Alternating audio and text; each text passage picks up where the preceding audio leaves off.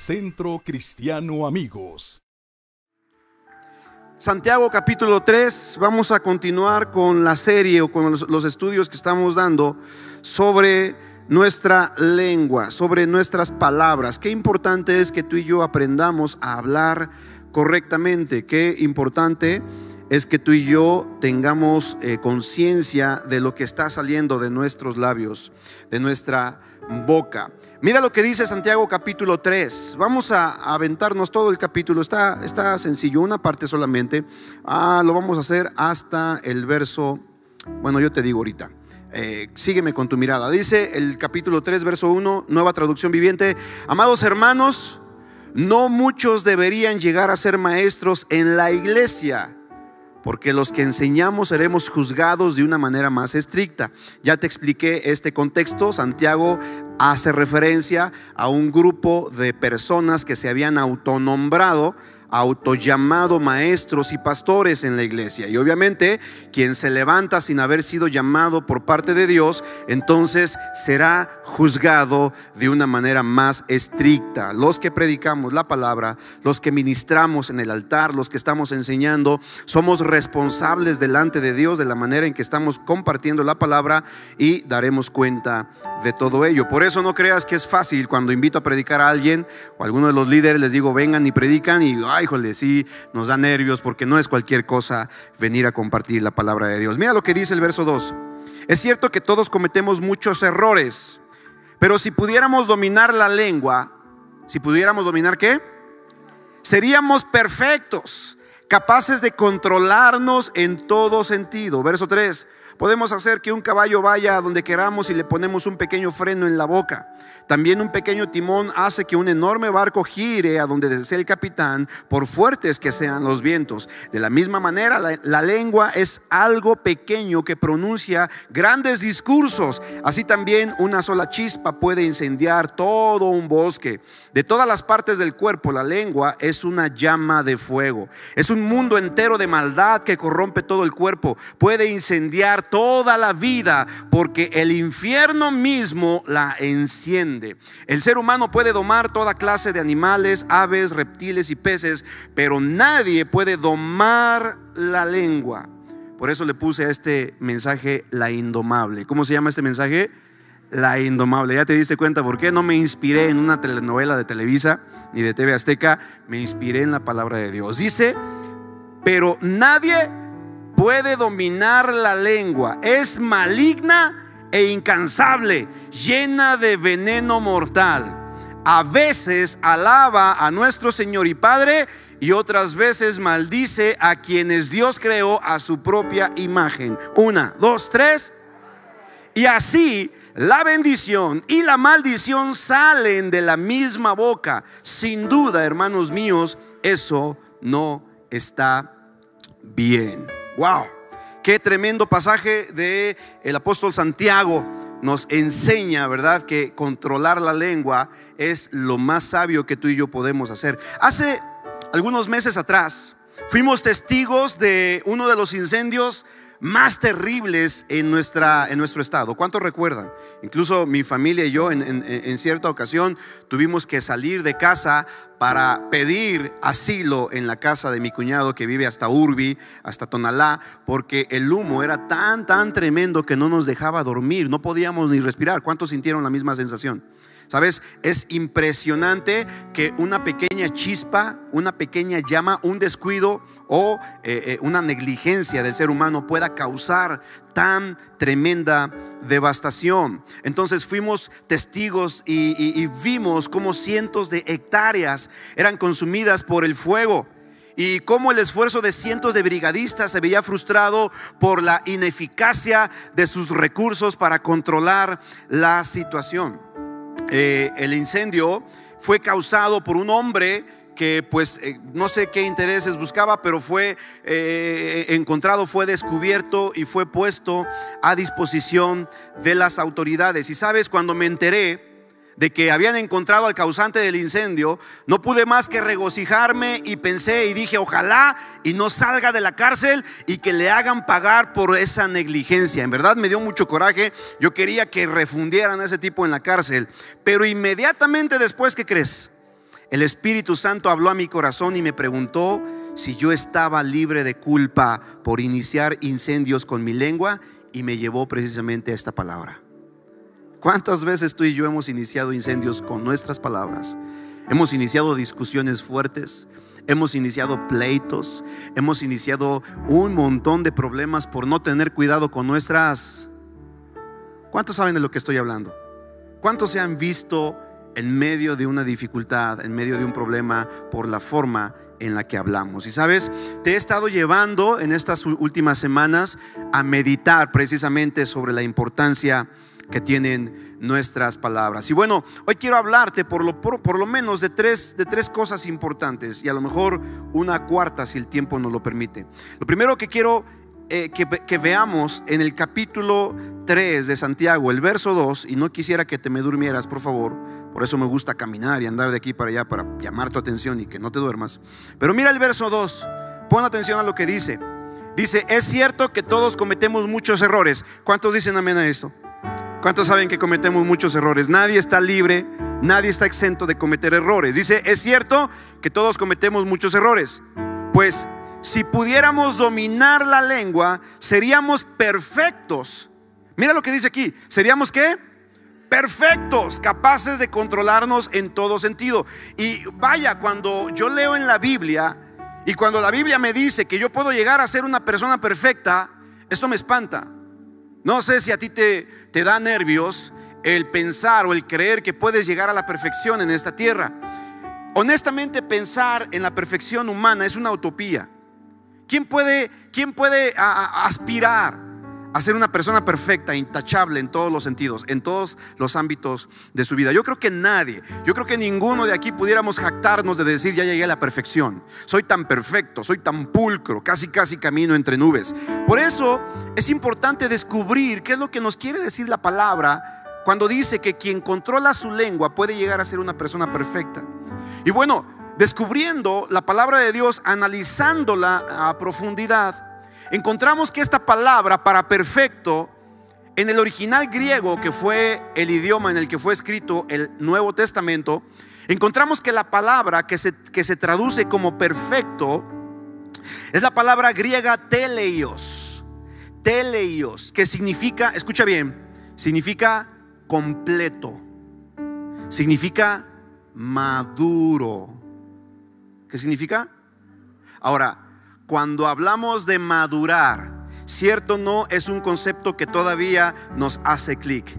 Que podemos decir, ok, yo necesito madurar. ¿Cuántos son conscientes que necesitan madurar en alguna área de su vida? Ok, entonces vamos bien hasta aquí, ¿verdad? Necesitamos madurar en algunas áreas de nuestra vida. Por eso Santiago dice que quien logra controlar su lengua, escúchame bien, ponme atención acá, es una persona perfecta, fue traducido así eh, al español, pero el original dice es una persona completa, es una persona madura, es una persona que ha alcanzado madurez. ¿Qué nos está enseñando entonces la palabra de Dios? Nos dice que una persona que no es madura, una persona que no ha desarrollado madurez en su carácter, póngame atención acá, es importante, es una persona que puede llegar a ser muy descuidada en su forma de hablar.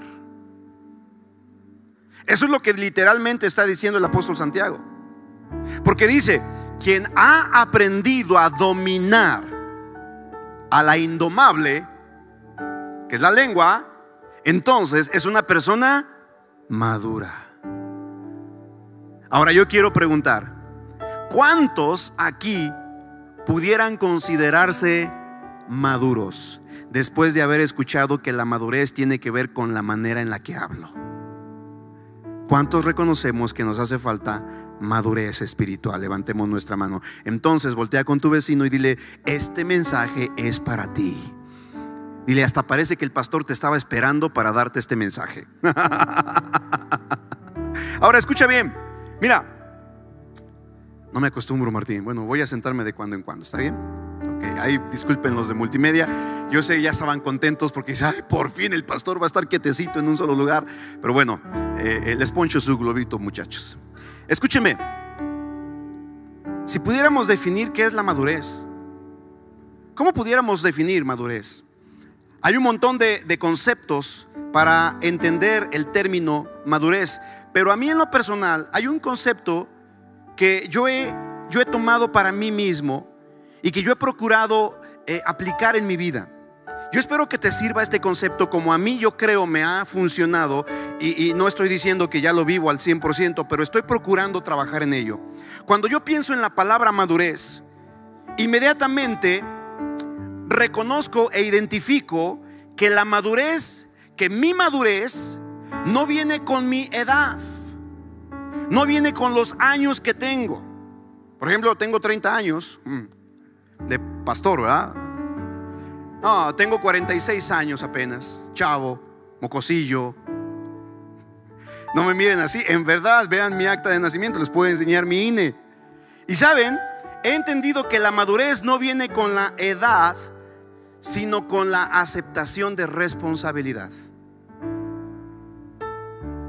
Otra vez, la madurez no viene con la edad, sino con la aceptación de responsabilidad.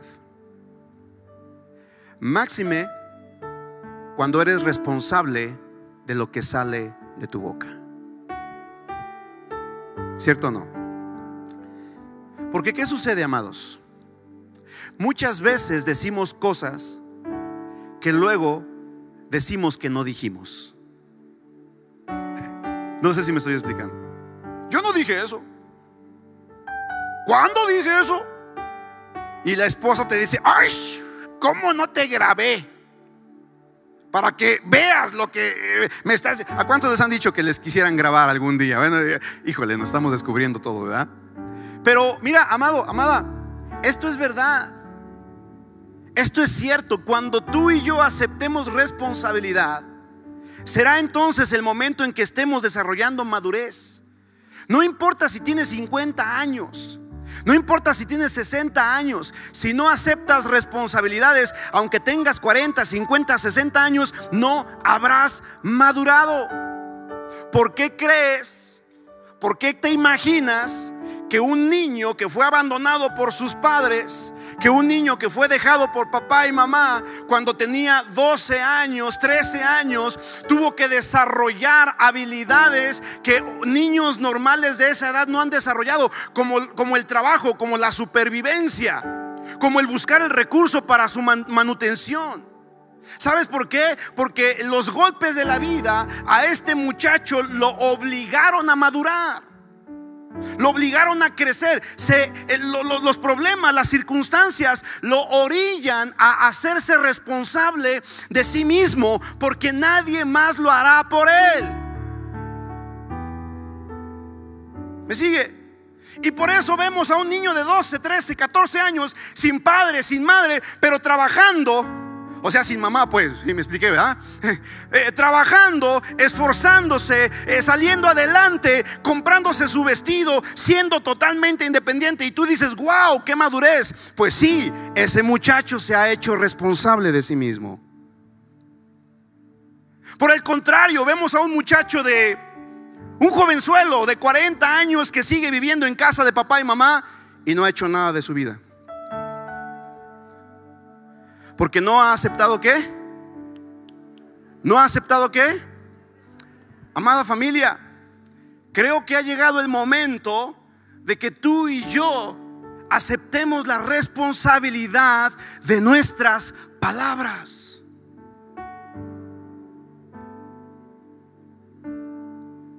En la forma y en la medida en que tú aceptes esa responsabilidad, estarás desarrollando madurez. Sé responsable de lo que dices y sostén lo que dices. Mira, algo que, platicando con el pastor Miguel,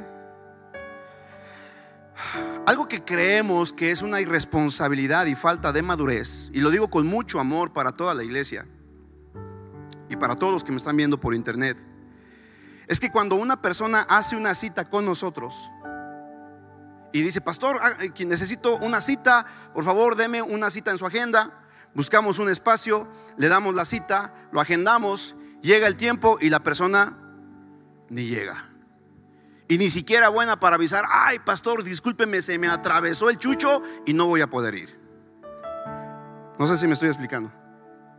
a partir de ahí, amado, usted sabe, o sea, nos hace perder tiempo, nos hace, eh, cuando una persona hace una cita y no llega, le está robando el lugar a alguien más. Hello. Porque por hacerte espacio a ti, le estoy dejando de dar espacio a otra persona. No sé si me estoy explicando. ¿Está conmigo o no? Pero cuando la gente no se hace responsable de sus acciones, de sus palabras, muy fácilmente se, le, ocurre decir, ay, se me olvidó. Y, y, ojo con esto, no lo estoy diciendo solamente por la gente de la iglesia, me ha pasado aún con pastores. Hace poquito me citó un pastor. Me dijo, ven, te necesito. Yo dije, no, pues ven tú a mi oficina. Me dijo, no, ven a, a la mía, quiero enseñarte algo. Yo dije, bueno, ha de algo importante. Y fui a su oficina. A la hora acordada, el día acordado, yo hasta chequé mi agenda y dije, no me habré equivocado. Llegué a la oficina a la hora acordada, pasaron tres minutos, pasaron cinco minutos y mi esposa sabe que yo soy bien paciente. Pasaron 10 minutos, dije, no, este tipo ya me tomó el pelo. Le dije a su asistente, oye, llámale, no sé si se quedó dormido, a lo mejor tuvo velada de oración, estuvo orando toda la noche y no ha despertado, ¿verdad? Dile que tenemos un compromiso. Le habla, oiga, aquí está el pastor Omar que lo está esperando. Ay, ay, ay. Y me habla, me ay, Omarcito, perdóname. Dame 10 minutos, ahí llego. Le dije, no, carnal. Ya te esperé 10 minutos, te espero otros 10 minutos, hace, haces que mi agenda se retrase y al rato yo voy a quedar mal con la persona que ya cité en la oficina.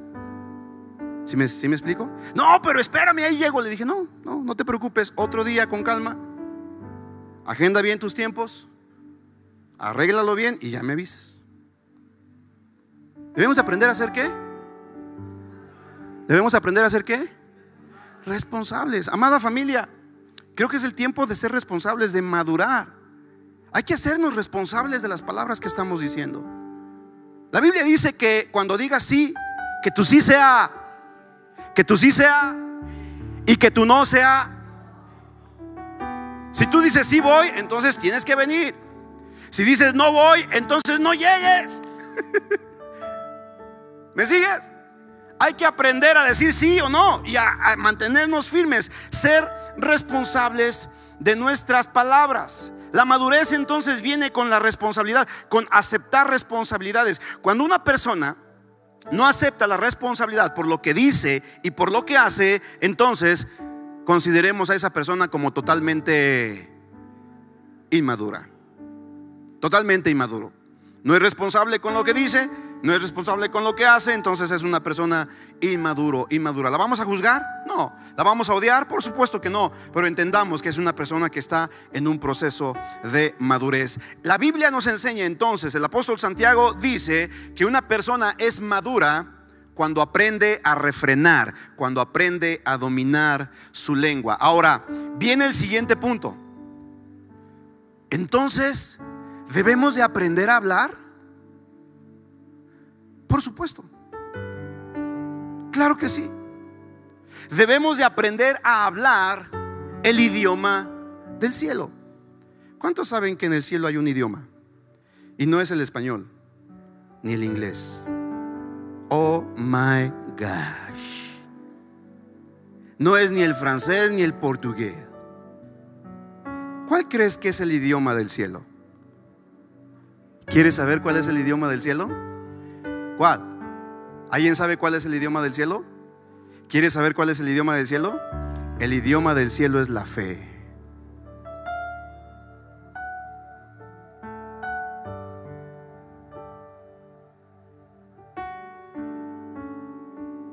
¿Cuántos sabían esto?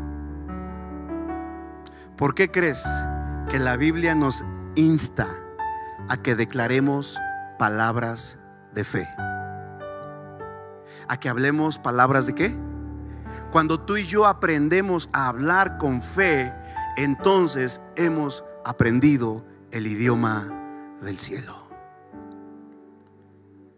¿Me sigue? Mira lo que dice el verso 3 y el verso 4 de Santiago. Estamos estudiando la palabra de Dios. ¿Ya se me cansó? Mira lo que dice el verso 3. Podemos hacer que un caballo vaya a donde queramos si le ponemos un pequeño freno en la boca. También un pequeño timón hace que un enorme barco gire a donde desee el capitán, por fuertes que sean los vientos. Siguiente. De la misma manera, la lengua es algo pequeño que pronuncia grandes discursos, así también una sola chispa puede incendiar todo un bosque. ¿Qué nos está enseñando aquí el apóstol? Nos está diciendo que algo tan pequeño y tan peligroso puede ser entrenado. ¿Se puede dominar la lengua? Sí. Así como se puede dominar un caballo, así como se puede dominar un barco. De la misma manera, tú y yo tenemos que aprender a hablar. Tú y yo tenemos que aprender a soltar palabra de fe. ¿Cómo estás hablando? Ay, no voy, no voy a salir porque me voy a contagiar.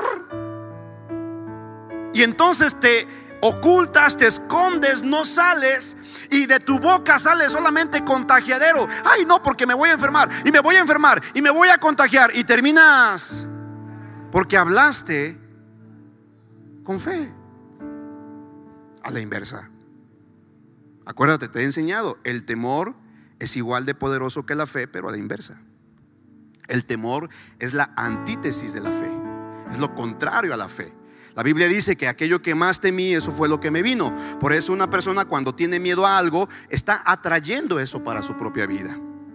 Entonces, un amigo me dijo, escucha, un amigo que habla varios idiomas me dijo, ponme atención a esto, ponme atención acá, me dijo que la mejor manera de aprender a hablar otro idioma es escuchándolo. ¿Cuántos sabían esto? La mejor manera de que tú aprendas otro idioma es escuchándolo.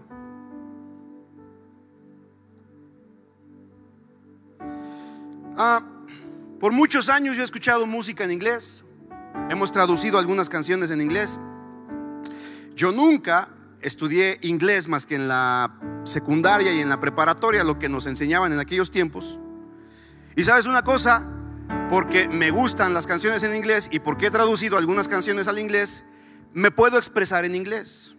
Por lo menos puedo pedir un, uh, hamburger con Coke. Y me gusta, me gusta ir a California, especialmente en California venden unas hamburguesas. ¿Te acuerdas, Jalito, cuando estuvimos en California? Que íbamos a las In and Out. ¡Wow! ¿Cuántos han probado las In and Out de California? Santo Padre bendito, Señor, antes de que nos lleves a tu presencia, pon un In and Out aquí en la esquina, por favor.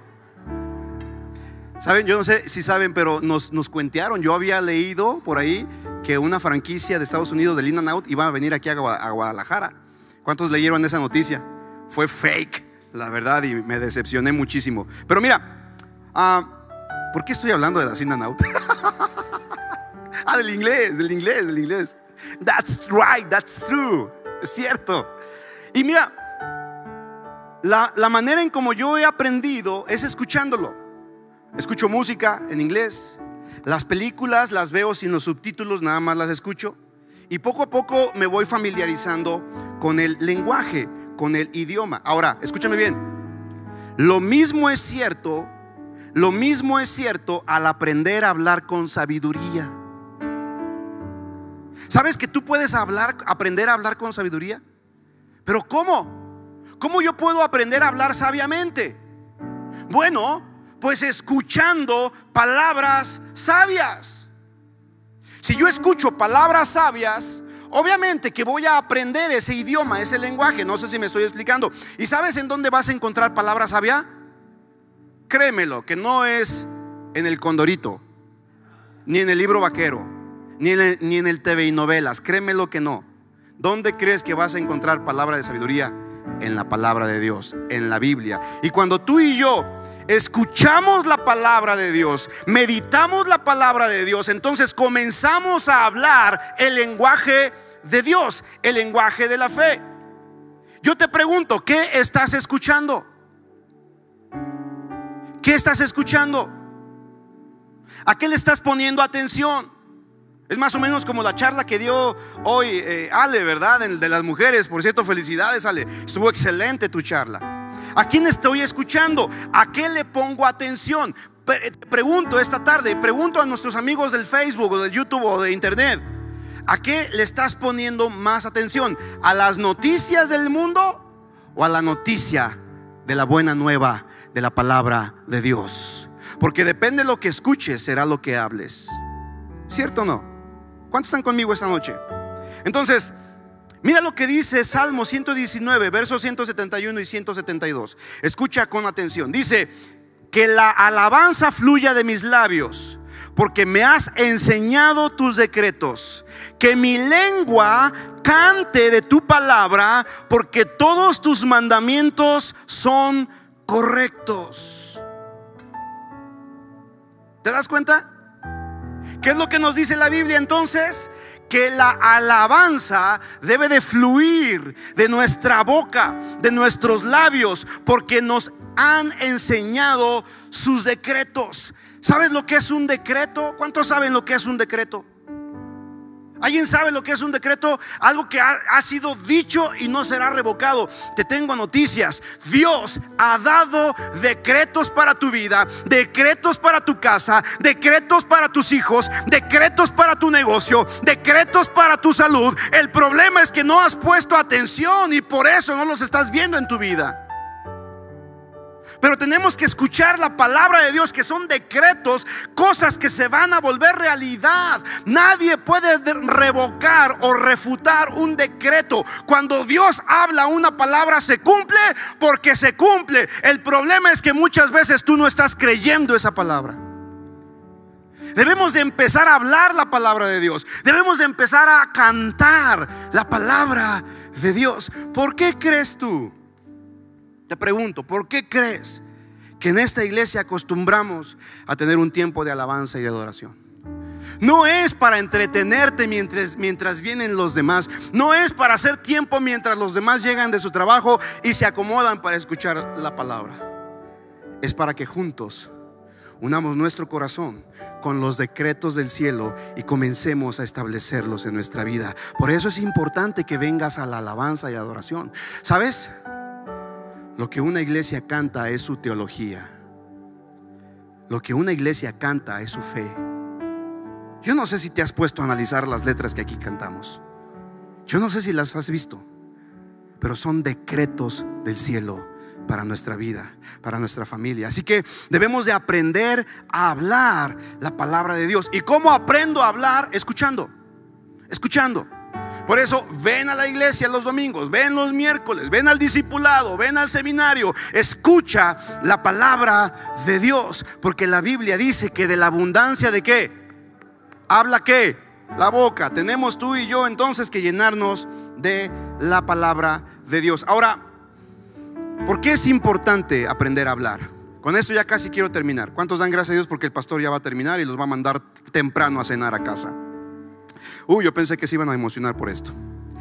Mira lo que dice Mateo capítulo 12, versos 34 al 37. Mateo capítulo 12, verso 34 al 37, nueva traducción viviente. Dice, camada de víboras. ¿Cómo podrían hombres malvados como ustedes hablar de lo que es bueno y correcto? Pues lo que está en el corazón determina lo que uno dice. Una persona buena produce cosas buenas del tesoro de su buen corazón. Y una persona mala produce cosas malas del tesoro de su mal corazón.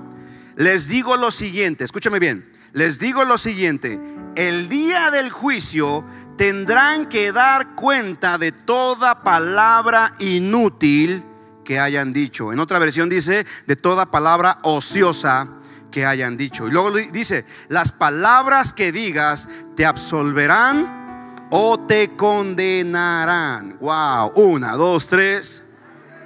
Las palabras que dices te absolverán o te condenarán. Ahora acompáñame a Efesios capítulo 4, verso 29. Voy a leer en esta, en esta versión, la versión Reina Valera. Dice, ninguna palabra corrompida. ¿Ninguna palabra qué? Corrompida salga de vuestra boca, sino la que sea buena para la necesaria edificación, a fin de dar gracia a los oyentes. Ahora, ponme atención, en estos dos versículos, en estos dos pasajes, encontramos dos palabras muy importantes que tenemos que entender con respecto a lo que estamos diciendo. La primera palabra la encontramos ahí en Mateo capítulo 12, que es la palabra ociosa. ¿La palabra qué? Ociosa. La segunda palabra es la palabra corrompida. ¿La palabra qué? Ahora vamos a ver lo que estas dos palabras significan en su contexto original. En primer lugar, la palabra ociosa fue traducida del original griego y es la palabra argos. Escucha, la palabra argos. Y esta palabra argos, traducida al español, significa inactiva, desempleada, inútil. No, no voltees a mirar a nadie. Eso es lo que significa la palabra ociosa. Significa argos, que significa inactiva, desempleada o inútil. Y luego la siguiente palabra, que es la palabra corrompida, ponme atención acá, viene también del original griego, que significa que, es la palabra sapros y significa que no vale nada, que no produce, que está podrida. Wow. Wow. ¿Qué nos enseña esto? ¿Qué nos está enseñando aquí la palabra de Dios? Ponme atención. Esto es crucial que tú y yo lo entendamos. Por estos dos términos griegos, por estos dos significados de la palabra ociosa y corrompida, la palabra argos y sapros, que significa inactiva y significa que no produce o que está podrida, esto me enseña entonces que nuestras palabras tienen el poder para activar y para crear.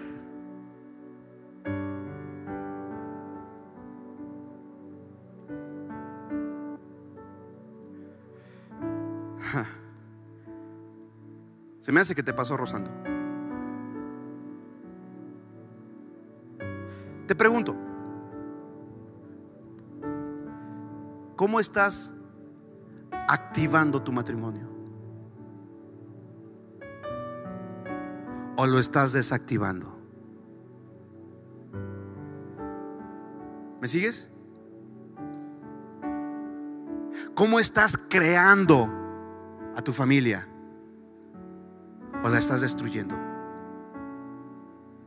¿Qué es lo que nos dice entonces la palabra de Dios, amada familia? Escúchenme, lo que nos dice es que cuando tú y yo aprendemos a hablar correctamente, de acuerdo a la palabra de Dios, entonces nuestras palabras estarán activando a nuestros hijos, activando nuestro matrimonio, activando nuestros dones, activando nuestros talentos, activando nuestras capacidades, activando todas las cosas que Dios ya prometió en su palabra para ti y para mí. Se activan con el poder de las palabras.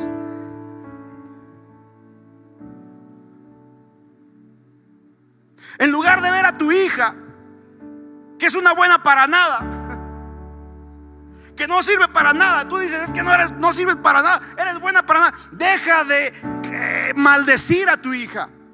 Deja de inhabilitarla con tus palabras y comienza a activarla con la palabra de Dios. Comienza a decir, hija, eres la mejor, eres diez veces más inteligente que el resto de tus compañeros, eres cabeza y no cola, estás arriba y no abajo, prestarás y no pedirás prestado.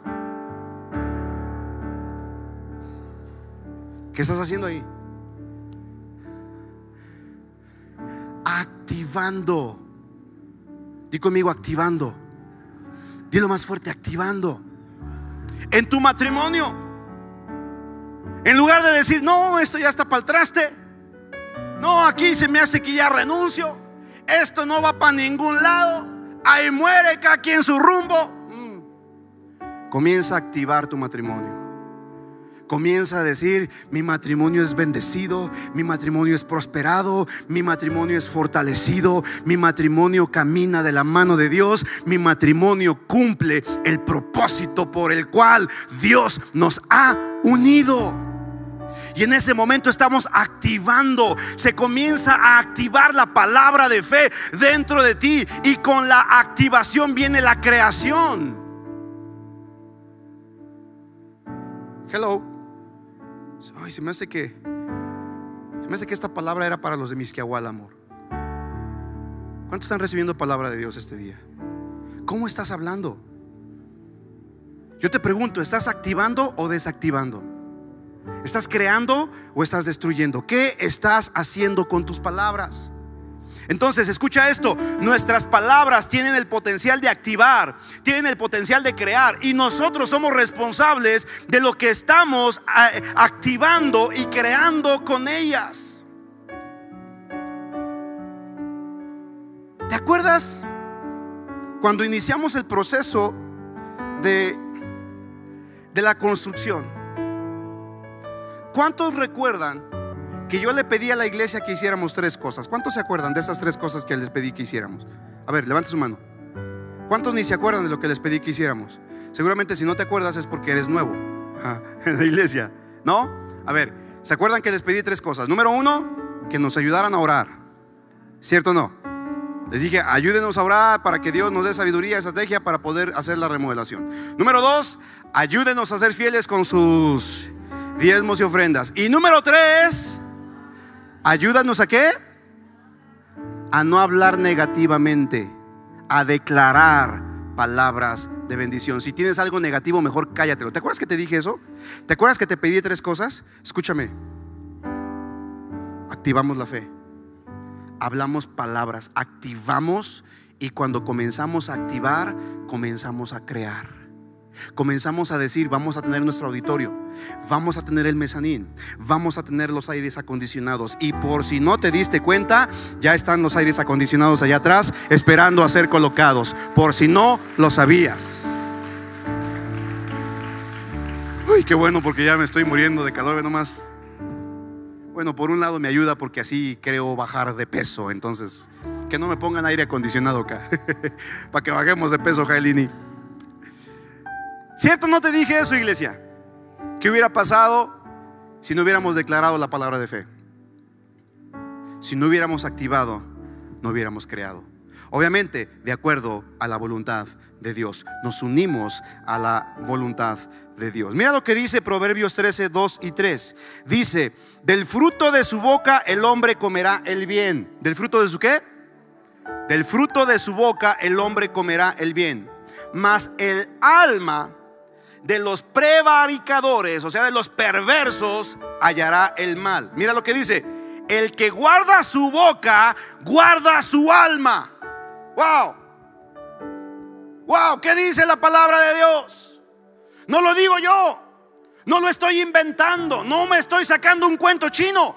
Eso dice la Biblia. La Biblia dice que si tú y yo cuidamos nuestras palabras, entonces estaremos cuidando nuestra alma. Tú esperas que tu pastor cuide tu alma, pero son tus propias palabras descuidadas las que están arruinando tu corazón.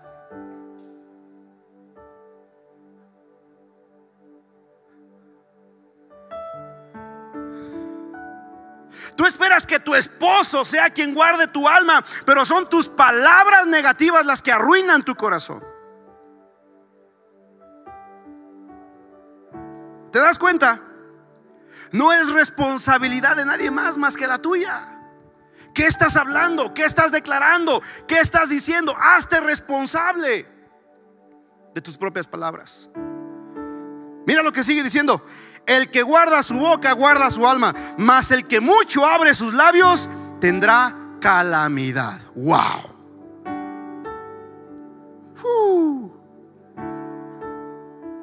¿Más claro?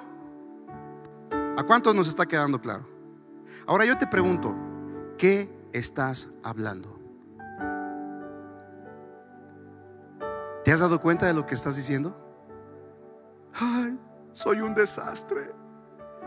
Soy un desastre porque tú no estás en... Soy un desastre. ¿Se acuerda de eso? ¿Qué estás declarando? Cuidado con lo que cantas. Había una canción por ahí cristiana de hace muchos años a él. espero que no la conozcas. Cansado del camino. Y ahí va el cristiano, ¿verdad? Cansado del camino. ¿Cuántos se acuerdan de eso? Y vienes a cantarle al Señor, vienes cansado Y ahí veo a la iglesia arrastrando los pies, arrastrando la cobija como en señal de derrota. No, hombre. En lugar de cantar eso, debemos de cantar, victoria, la victoria mía es. ¿Cierto o no? Declarar la palabra de Dios, activar las palabras. Wow. Apréndete de memoria Proverbios 13, versos 2 y 3. Del fruto de su boca el hombre comerá el bien, mas el alma de los perversos hallará el mal.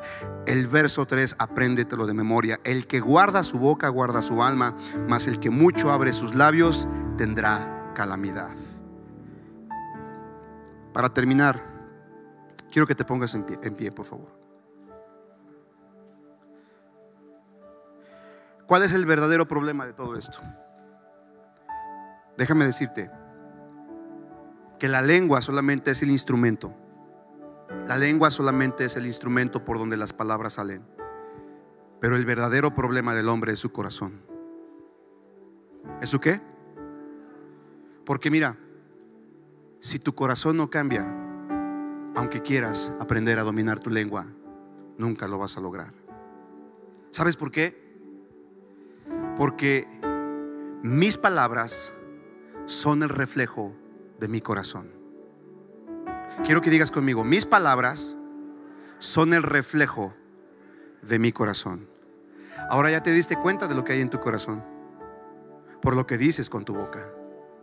¿Sabes? Satanás no tiene ninguna posibilidad de saber lo que piensas. ¿Sabías eso? El diablo no tiene ese poder. El diablo no puede saber lo que piensas. Por una simple y sencilla razón, porque Satanás no es omnisciente. No. Entonces, ¿cómo sabe lo que pienso? Por tus palabras. No se necesita ser muy espiritual para saber lo que piensa una persona. Solamente quédate con ella 5 o 10 minutos y escúchala hablar. Y en su forma de hablar sabrás lo que hay en su interior. ¿Estás conmigo o no? Mira, así como el espejo refleja mi rostro, Así como el espejo refleja mi rostro, las, palabras, las palabras reflejan mi corazón. ¿Cuántos se han visto en un espejo? ¿Qué es lo que ves en el espejo cuando tú te miras? ¿A quién ves? ¿A quién ves? Pues a ti, ¿verdad? Ni modo que te estés afeitando y de pronto aparezca la llorona por acá. Uy, ay, no. Te ves a ti, ¿verdad que sí? Ok. Así como cuando te miras en el espejo, ves tu rostro, de la misma manera, lo que hablas refleja tu corazón. ¿Cuántos con esto ya se pusieron nerviosos? Porque lo que hablan no es muy correcto. Porque lo que dicen no va de acuerdo a la voluntad de Dios. Proverbios 4:23. Mira lo que dice. Por más que intentes cuidar tus palabras, si no guardas tu corazón, tus palabras lo descubrirán. Bueno, eso, ese es el pensamiento. Dice, cuida tus palabras, guarda tus palabras. Escúchame, vamos a leer Proverbios capítulo 4, verso 23, porque tengo varias versiones y varias dicen diferente. Y para no echarte mentiras, vamos a ver lo que dice Proverbios 4, 23. ¿Cuántos lo saben de memoria?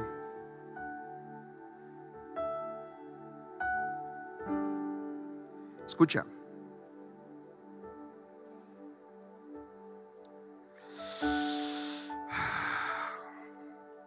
Nueva traducción viviente, me gusta esta versión. Sobre todas las cosas que cuidas, ¿cuida tu qué? Mira lo que dice esta versión porque este determina el rumbo de tu vida. Wow. Sobre todas las cosas que cuidas, cuida tu corazón. O sobre, sobre, todas las cosas, cuida tu corazón. Porque este determina el rumbo de tu vida. Por más que intentes cuidar tus palabras, si no guardas tu corazón, tus palabras lo descubrirán. Tarde o temprano, lo que hay en tu corazón saldrá por tus labios. Quiero terminar con esta frase que me gustó mucho. Esta frase dice, el sabio no habla lo que sabe, pero el necio no sabe lo que habla. Uno, dos, tres. El sabio no habla lo que sabe, pero el necio no sabe lo que habla. Yo te pregunto, ¿quieres ser sabio o necio?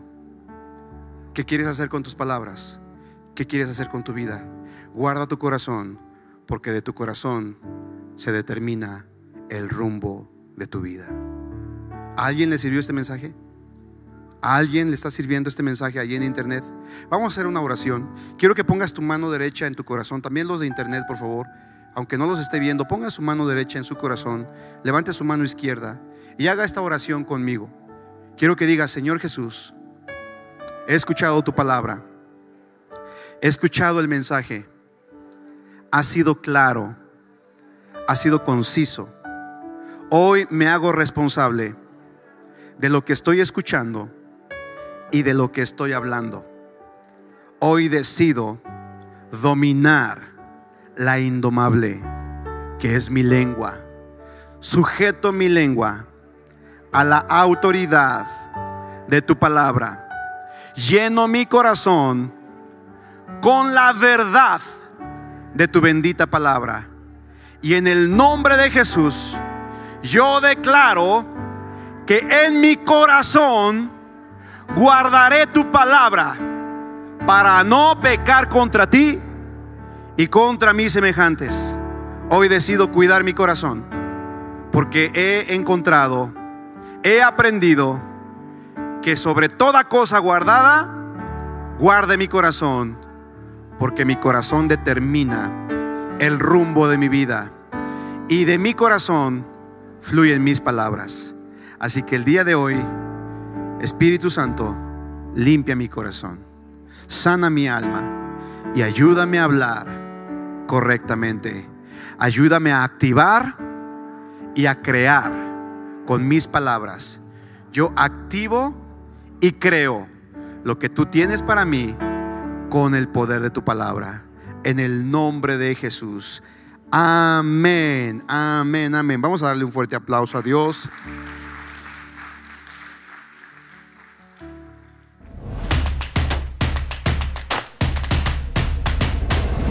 Centro Cristiano Amigos.